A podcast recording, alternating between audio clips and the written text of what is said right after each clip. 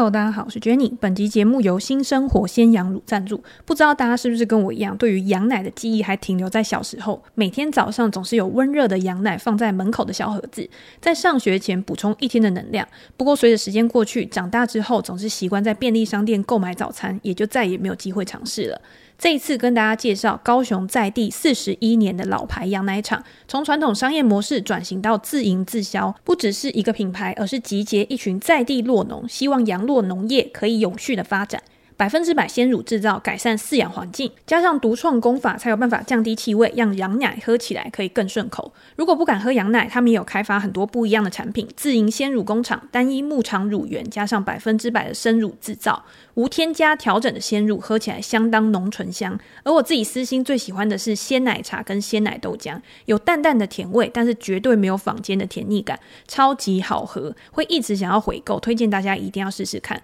即日起，七月二十一号到三十一号购买新生活鲜羊乳的全系列产品，使用 Jenny 的专属折扣码 J E N N Y，整笔订单可以享有九五折的优惠。如果想要长期配送，公司也额外提供赠品给大家。如果不想网购，其实在全联、圣德科斯或者是家乐福等实体店面也可以找到他们家的产品。我会把链接放在资讯栏，有兴趣的人可以到网站去看更详细的资讯。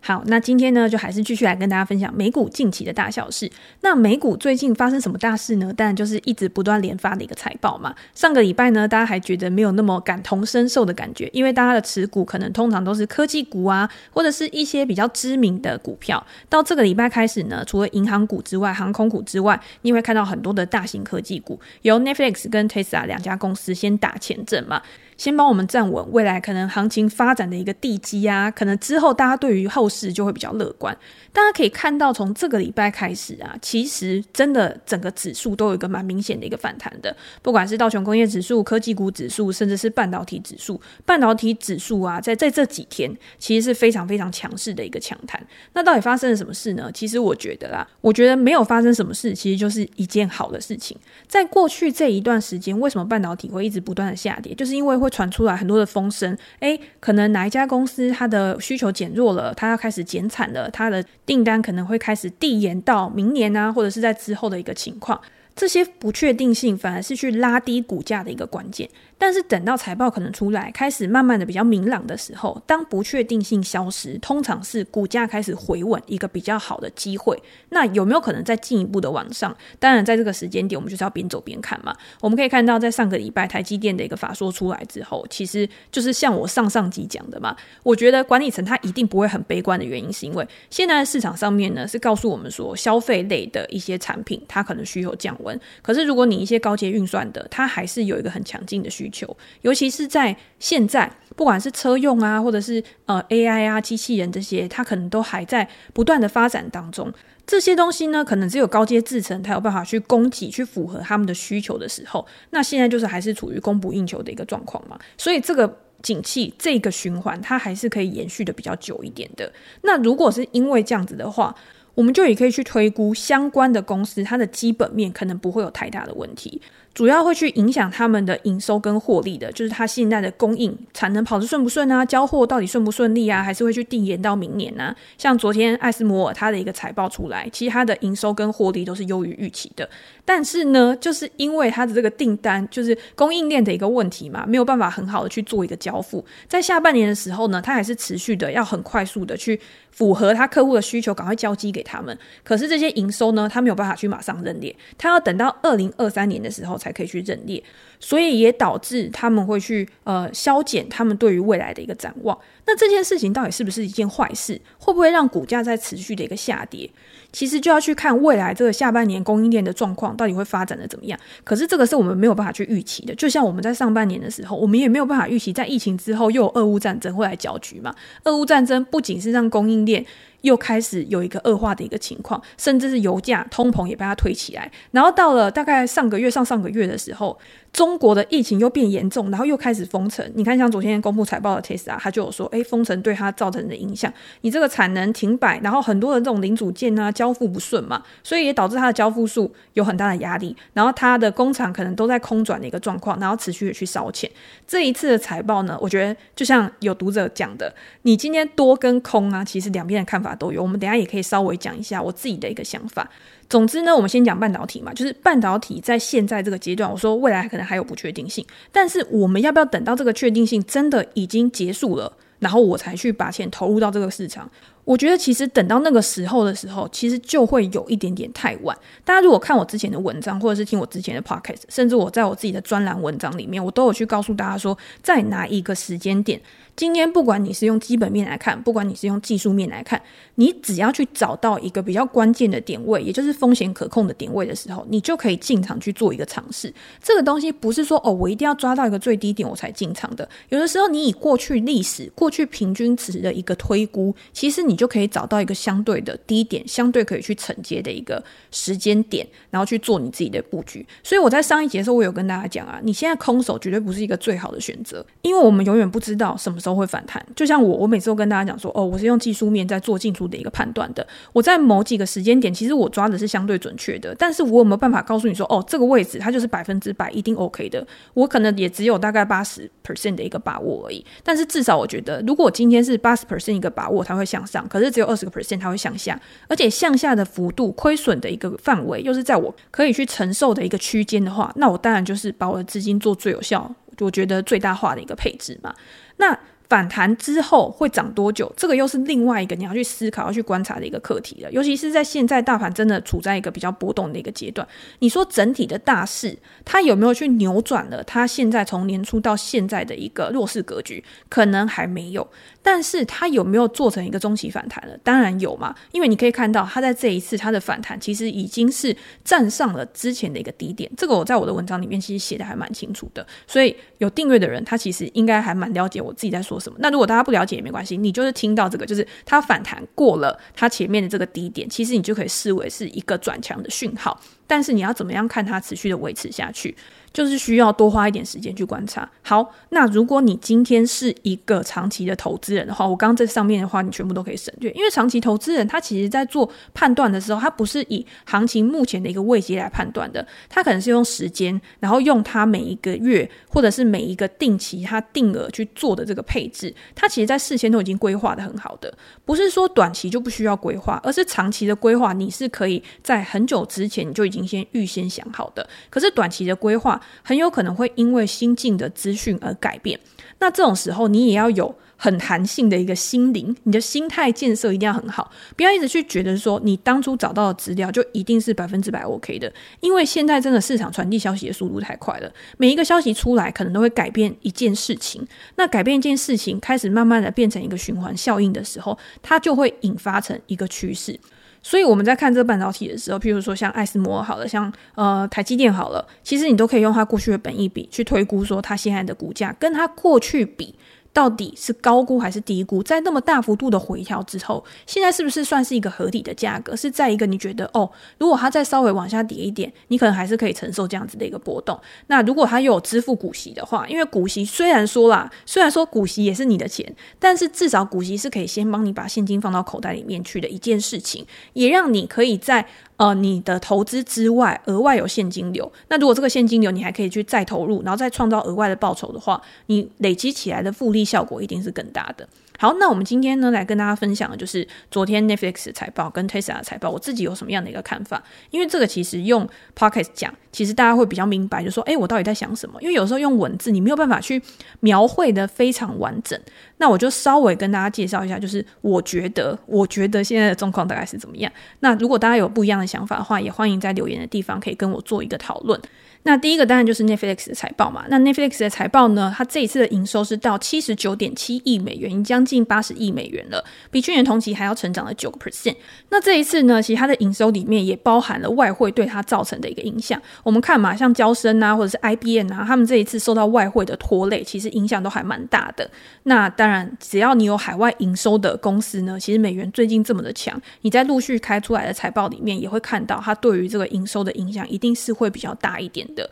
每股盈余三点二美元，这两个其实都是优于市场预期的。那全球的付费会员其实是像他们这样子的一个订阅经纪公司很重要的一个衡量指标，因为像 Netflix 这样的一个订阅经纪公司，它的营收成长来源一定是第一个是涨价嘛，第二个就是你今天你的订阅用户越来越多，越来越多，然后可以去摊提你的成本之后呢，也可以让你的获利能力去做一个提升。但是在上一季的时候呢，Netflix 他自己有讲，他说这个涨价这个东西啊，对他他的一个用户来说，现在好像已经变成一种压力了。以前他也涨过很多次啊，可是那个时候对他的用户成长好像没有什么影响。可是现在在通膨升温的一个情况之下，或者是在大家有更多的选择，你有很多的竞争对手，你涨价之后，大家还愿不愿意持续的去订阅？这个就是另外一个问题了。所以付费会员呢，会是很重要的一个观察指标。在这一季，Netflix 的全球付费会员减少了九十七万，大家会觉得说，哎，还是减少啊，而且减少了快要一百万呢。可是它是优于上一次管理层的预期两百万的。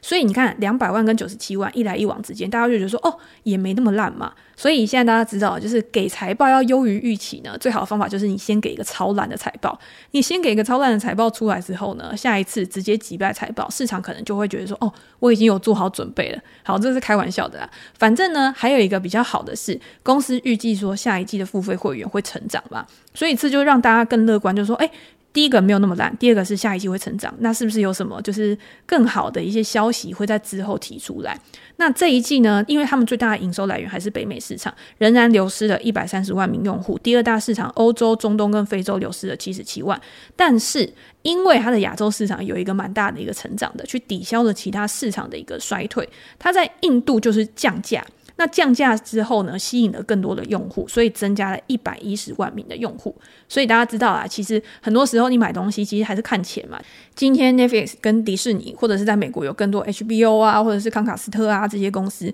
他们全部都提供这样的产品给你的时候，哪一家公司可能比较便宜？我今天只是拿来做一个休闲用途，没有特别的大片需要去看的时候，我可能就随便订一个，我也觉得无所谓。可是如果你今天比人家便宜的话，我觉得这种价格效应其实对于人性来说还是有很大的一个吸引力的。好，可是我们知道 Netflix 怎么可能那么没志气呢？我今天不可能是靠叠价或者是调整价格，用价格战去吸引更多的用户的嘛。这个串流媒体最重要的，除了用户的增长之外，用户的增长是源自于你有很多优质的内容可以给他们。所以他们在这一段时间呢，还是一直持续的去推出很新啊、很好的一些影片嘛。像《怪奇物语》就是这一季很重要的一个吸引用户的一个来源。它在这一季呢，其实创出的收视率表现就很好。那另外，我看到他说那个必胜球探，我不知道大家知不知道亚当·桑德勒有演的，他好像是监制还是制片之类吧。他就是讲他演一个有点像过气的球星，然后变成球探，然后再重新的想要回到这种助理教练，想要回到球场上的一个故事。那他就找到了一个非常有潜力的新人。然后要把它带到 NBA 这个殿堂上面，反正中间这个故事，我觉得它非常的有剧情性。好，我觉得这部片真的很好看，而且我觉得它的剧情是比 Marvel 还要好看的原因，是因为它感觉就是在你的生活中会发生的事情。它在里面呢，有很多 NBA 的球员都有参加这次演出，连那个主角就是明日之星，他其实也是在 NBA 里面有上场打球的球员。所以呢，你看起来你就会整个非常的融入在那个状况，然后非常的我。要讲高潮迭起嘛？对我来说是有啊，可是对大家来说不知道怎么样。我觉得大家真的可以去看一下这部片，反正我真的觉得非常好看。那我也要承认，就是我自己是没有看《怪奇物语》的，结果我身边的人就一直跟我说《怪奇物语》超好看，然后我就问我朋友说：“诶，如果这么好看，那我直接从第四季开始看，因为第四季是现在最红的嘛。”我就说：“那我这样看得懂吗？”他们就说：“不行，因为第一季跟第二季更好看，所以你一定要从一开始就开始看。可是那个集数非常的长，所以我很怕我一头栽进去之后呢，我就没有办法去做其他的事情。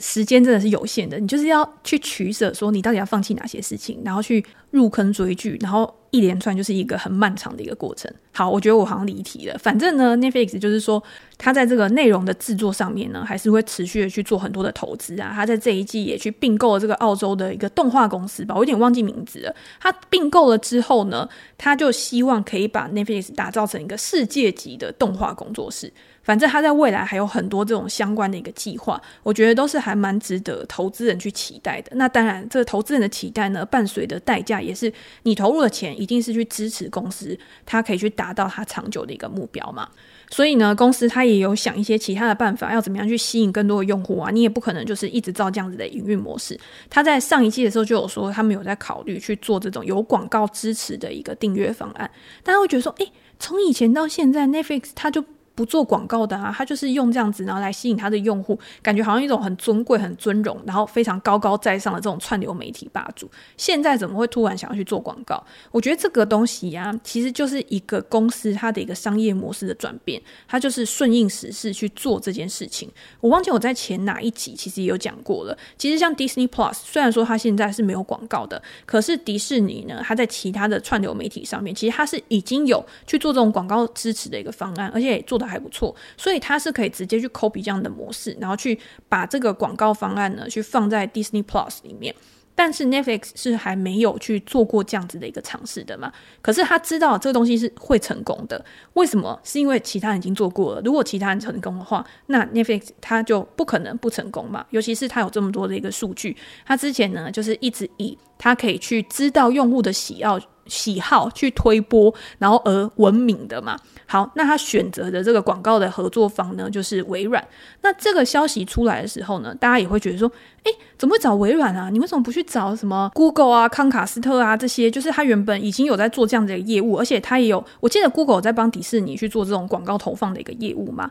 那当然，大家也都已经猜到了，就是因为竞争的关系，他当然不会很随便的就去把他自己的这个广告业务呢，去投给他的一个竞争对手。可是微软呢，微软它就没有这样子的一个问题嘛，微软它不会有一个这种串流媒体的业务，然后去跟 Netflix 去做竞争，而且呢，他们两个都是那种国际化，就是业务啊、数据啊，全部都可以。有大量的数据可以去帮助微软去达到 Netflix 它想要的一个要求，所以这个方案呢，预计在二零二三年初的时候会去推出，然后在某几个市场全去做一个试点，来看一下效果怎么样。那当然，我觉得整个市场啊，对于未来的这个憧憬、这个前景，应该是有一个蛮美好的一个想象，因为毕竟嘛，你可以有多一个营收来源的话，今天广告商可以给你钱，然后让你去做这个广告投放，然后你又可以吸引更多的用户，可能再把他们转换到一个什么样货币化的一个方式，在未来是有很多空间可以去琢磨的。所以呢，市场上面大家可以看到，昨天 Netflix 它的收盘也上涨了七个 percent。虽然很有趣哦，它在开盘的时候它是下跌的嘛，可是后来尾盘的时候拉上去。我猜是很多人他去赌财报啦，然后赌完财报之后，然后他就觉得说，哎，今天有涨，或者是开盘感觉没有很强，他就先把它平掉了。那剩下去进场的，是不是那种比较想要去长期持有的投资人？这个我们就可以再观察。好，那对于 Netflix 来说，我觉得以长远来看，我觉得是一件好事。那当然，如果你可以这个东西真的推出来，第一个催化剂，然后第二个催化剂是，如果你真的在财报上面，你可以去看到它实际出来的一个效果的话，让这个市场更有信心，那当然是更好的。不过就是要等到明年了。那对于微软来说有什么好处？微软其实在这几年啊，它也是蛮努力去呃增加它的一个广告业务的一个营收，或者是在这个方面做还蛮多努力的。因为我记得他在零八零九年那个时候呢，其实他就有想要去收购一家公司，这个是我看《华尔街日报》的时候看到的。那那个时候，那家广告的技术公司呢，后来好像是被 Google 它买走了。那后来呢，微软它还是持续的在找一些收购对象，因为这种大型的科技公司，那种这么大到不能倒的一个全资股，它不可能只是专注在一个业务上面。你会看到他们的业务都是非常多元的。所以微软在后来呢，还有并购像 LinkedIn 啊，或者是其他的一些公司，然后来帮助他可以去收集很多的资讯资料，或者是在未来要怎么样去把他们做一个货币化。在二零一六年呢，他收购 LinkedIn 呢，用三百亿美元。去收购嘛。二零一九年呢，他又收购了一家广告公司，叫 Promote IQ。这些呢，都可以成为微软广告技术的一个支持。在这一段过程当中呢，他也有去帮助很多的零售广告啊，零售业、零售业，他去把他们的广告去整合到他们的网站上面。那他在去年呢，又从 AT&T 这边，然后收购了一个广告技术公司，SANDER。那这笔交易呢，上个月才刚刚结束了，所以你就可以看到微软它其实是有野心的嘛。那现在又赢得了 Netflix 这家客户，那是不是又是一个喜上加喜嘛？反正好上加好，对于他呢，可能就是更有一个未来营收有多一个，就是可以去。呃灌注贡献的一个地方嘛。那如果大家去看美国啊，现在这种线上广告公司它的营收的一个占比的话，我们都知道 Google 跟 Facebook 它是一定是占比最大的。Google 呢已经占到快要三十个 percent，然后 Facebook 大概就是二十几、二十出头的一个 percent 吧。第三名呢是亚马逊，亚马逊在广告业务上面，你可以看到这几季的财报上面也会有彰显说它的一个广告业务其实。对他来说是还蛮重要的。第四名呢，就是微软。所以呢，微软它其实你以为它主要都是在系统啊，或者是在云端啊，可是广告业务其实也是它非常觊觎的一块吧。好。反正总而言之呢，这对他们双方来说呢，maybe 都是一件好的事情。那《华尔街日报》我还有看到一篇报道，就讲说，诶，你今天 Netflix 之后啊，你要怎么样去投放你的广告？很多公司都有管理层，他都有跳出来去讲说，如果今天 Netflix 可以很好的把这个广告去整合在它的影片里面，譬如说呢，像我们很常见的这种自入内容，大家知道怎么样自入内容嘛？就是 Netflix 还有很多的自制内容嘛，对不对？如果今天呢，他跟厂商合作去签约，听说现在真的已经有人开始跟他去谈那种长约啊、大型合约。如果今天跟他去签约之后，然后他把他的商品去置入在他的影片里面，然后在这个影片播放之后呢，你可能又会有一些购买的专区啊，或者是你有什么一些小技巧啊去做导购的话，其实是会很有用的。我看到那篇文章呢，他就讲说，二零一九年的时候，可口可乐就有跟怪奇物语去进行一个合作。那这个合作就是把可口可乐以前有一个失败的一个产品啊，去放在怪奇物语里面，它的一个 New Coke，就是等于是这个产品我让它去登出，然后。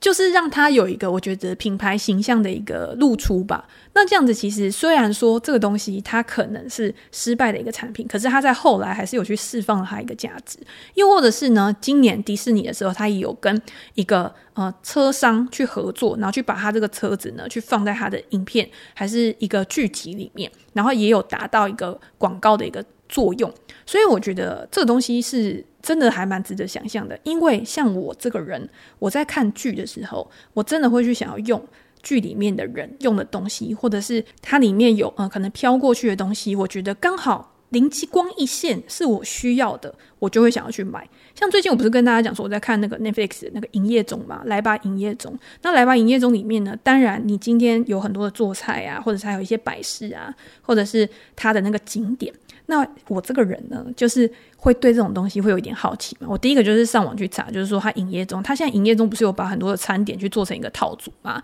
像姚元浩他的那个红酒牛肉嘛，他是不是就有做成调理包？我觉得他那调理包一千块两份，我觉得有点贵耶，还是只有我这样觉得？我那时候看到价格的时候，我是觉得有点贵，我是不知道它分量到底是多少。可是因为那个红酒调理包好像非常红嘛，好，那又或者是它有一些泡芙啊，里面看起来就真的很好吃嘛，那我觉得应该会吸引不少那种粉丝，然后去买。的那我个人在上个礼拜时候呢，因为我想说，哎，出去走走好了，因为这个礼拜开始财报连发嘛，所以我也想要就是散心一下，然后可以准备这个礼拜的好好的一个冲刺。然后我就想说，好，那我就要去老屋看看。老屋就是他们那个来吧营业中的那个场所嘛，它是在北海岸的地方，在那种靠万里还是三芝还是哪边的，反正我觉得。上网查那个 Google Google Map，然后就过去。我跟你讲，白沙湾那边人真的是超级多的，我觉得整个大家已经是猛虎出动了。这么热的天气，然后大家在。路上这样走，看到每个人都晒得跟个瞎子一样，你知道吗？那我当然就是比较怕晒，所以我就穿了那种比较薄长袖啊，然后就是想要遮阳。那我就到老屋，但是老屋外面大家知道，老屋现在就是没有在营业嘛，所以呢，外面你也不能进去，你就只能看到那个老屋，就是说哦，最近这边风景很漂亮啊，或什么之类的。好，我只是想要跟大家讲说，就是一个影片，它如果真的有让你喜欢，然后有让你感动到，有让你感同身受的话，那。它里面的业配的东西，它置入的东西，你不会去讨厌它，你也不会有那种很商业感的感觉，你反而会真的就是做下这个行动，然后去买下它。所以我觉得呢，Netflix 它给人家的一个想象，我觉得真的是蛮美好的。那当然美好。不能跟股价这种现实层面的东西完全去做挂钩，我们还是要有我们自己的一个进出场的原则。不要我刚刚跟大家讲那么多，就是说，哎，你不觉得这样很好，那样很好啊？哦，好棒哦！以后他跟微软合作之后啊，那会有多美好的前景？那你就直接 all in。当然还是要有一点自己的判断能力。OK，好，那最后一点时间呢，我讲一下 Tesla 的财报好了，因为今天出来之后呢，我觉得也是真的多空论战嘛，然后很多人就觉得说，哎。好像还是优于预期的，好像还是表现得比预期还要好。虽然说 Tesla 在一季的表现呢，没有像之前几季，因为之前几季就是营收不断创高嘛，获利不断创高。可是这一季呢，你就开始看到有明显的一个回落，供应链的问题啊，中国封城的问题啊，对它造成一个压力。然后它在这一季又把比特币账上七十五个 percent 的比特币把把它卖掉，然后转换成快要十亿美元的一个现金。那到底 Tesla 这家公司它好还是不好？就是在财报出来之后，市场对它是有信心还是没信心？今天晚上开盘之后呢，我觉得会有比较明显的一个表现。但是，只是我在这个财报里面看到的呢，第一个就是目前还是处在供不应求的一个状况。只是呢，因为这个供应链封城的问题，造成它的一个利润率有下滑的一个情况。那在下半年呢，因为 Elon Musk 他有说嘛，他觉得原物料已经见到高点，然后开始会慢慢的缓和。那如果产能又开始持续的去提升，然后产能的效率又开始持续的去提升真的话，可能会在未来又把它的一个获利能力再持续的去带上来。所以呢，它对于不管今天是呃汽车的交付，然后生产，又或者是它在这个自动驾驶，又或者是它在其他储能业务上面呢，我觉得是没有到太悲观的。但是也因为市场上面还有蛮大的一个不确定性啊，或者是今天可能面临到衰退，他不是一直在面讲说什么啊会衰退啊，或什么样之类的啊，要裁员啊，所以呢，他把这个比特币呢去做一个转换，然后转换成十亿美元的现金。那大家就可以看到，虽然说它这一季的自由现金流其实是正的，可可是如果你今天去扣掉它转换成现金的这个比特币的一个呃获不能说获利，就是转换成比特币套现的这个金额之后呢，其实它的自由现金流是负的。在未来呢，可不可以持续去做好转？这个是我们可以在之后去观察的一个东西。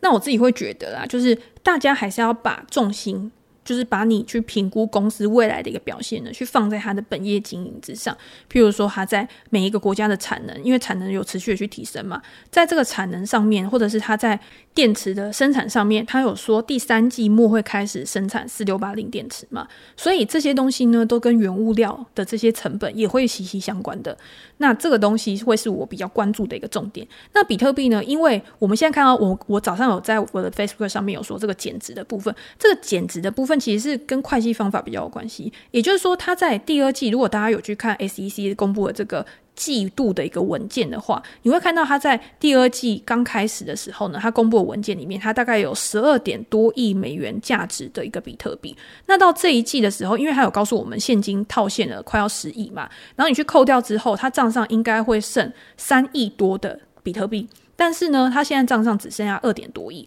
所以这个减值其实是这个会计账上的一个差额。而他实际到底比特币的账面的获利或者是损失，我觉得应该还是要等到他的十 Q 出来之后，我觉得会比较好的可以去做一个评估。但是啊，我觉得这个比特币为什么大家会关注，是因为你之前在交付数啊，你在其他的一些资料上面都可以看到公司的一个营运状况了。那剩下呢，当然就是 Elon Musk。对于很多事情的看法，不管今天是 Twitter 或者是比特币，不管他讲什么东西，都会被人家非常放大的去检视。那当然，对于这家公司的股价来说，多多少少会有影响。但是长期还是要回归到基本面，这个是我自己的看法。如果大家有呃想要更进一步了解的话，因为像表格啊、数据的部分，我在我的 Press Play 专栏会有文章会写的比较清楚。然后我对于公司的一个股价的一个判断，或者是这个礼拜呢，我也有一个直播，然后这个直播会跟大家分享，在下半年的时候，我会怎么样去配置我自己的一个资金啊，或者是需要去注意的事项。有兴趣的听众呢，可以再到专栏，然后去看这一场直播，然后这个直播呢也会有留存给大家做复习之用，或者是提醒大家这个策略呢要怎么样去拟定一个很好的一个方针。那今天就先跟大家分享到这边喽，拜拜。